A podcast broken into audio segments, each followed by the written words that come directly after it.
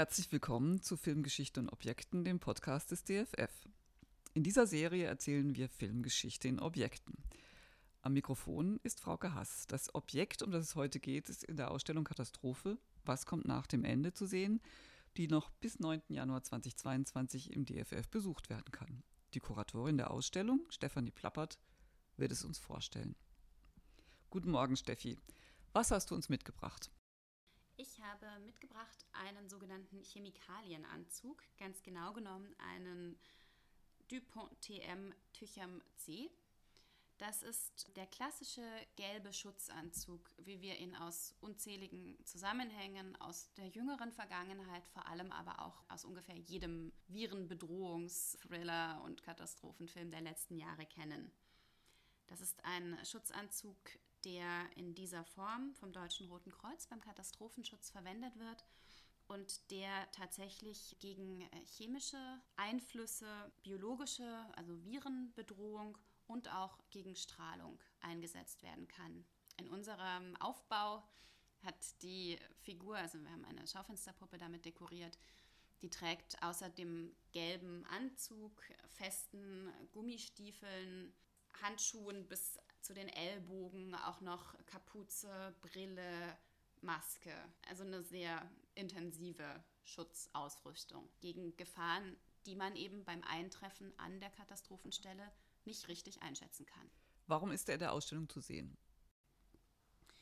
Der Schutzanzug steht natürlich einerseits äh, für die menschliche Resilienz auch gegen Einflüsse, gegen Bedrohungen und Gefahren, die von anderen Menschen, von Technik oder auch ähm, von Natur ausgehen kann. Gleichzeitig ist er natürlich ein sehr starkes Symbolbild für zahlreiche filmische, anonyme Bedrohungen. Also der Katastrophenschutzanzug taucht im Virenfilm auf, in den großen Pandemiefilmen Contagion und Outbreak natürlich.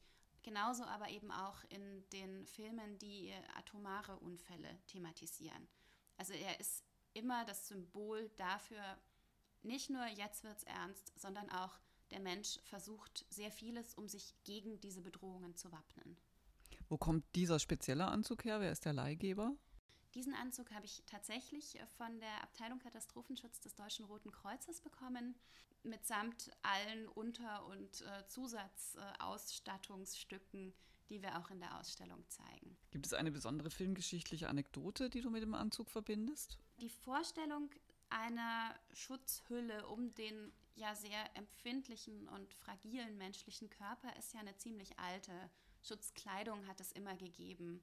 Und deswegen erzählt dieser Anzug für mich im Prinzip die ganze Geschichte menschlicher Schutzbemühungen gegen Einflüsse aller Art. Dass wir mittlerweile relativ weit sind in der Erforschung von sehr kleinen und auch unsichtbaren Bedrohungen und dass wir uns dagegen tatsächlich zumindest bis zu einem gewissen Grad schützen können, finde ich auf der Wirklichkeitsebene spannend und finde ich auch, wird in den Filmen immer als ein sehr, sehr starkes Symbol eingesetzt. Also schon in einem relativ frühen Antivirenfilm The Cassandra Crossing aus dem Jahr 1977 treten diese fast unmenschlich wirkenden Figuren hinter ihren mehreren Schutzhüllen auf den Plan und illustrieren eben nicht nur die Gefahr, die existiert, sondern auch wirklich den Versuch, gegen sie vorzugehen.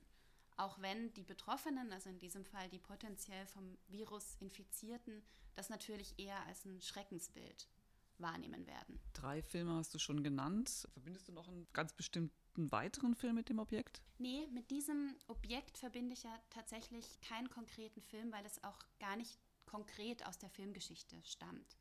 Was ich mit dem zeigen möchte, ist sozusagen die bildliche Übereinstimmung an diesem Fall von realer Wissenschaft und äh, filmischer Bebilderung.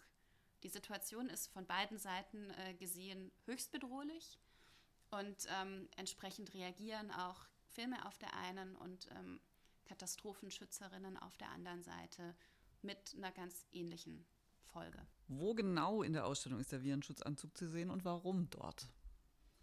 Der Anzug befindet sich im Bereich, in dem es um die Rettungsbemühungen nach dem Eintreten der Katastrophe geht.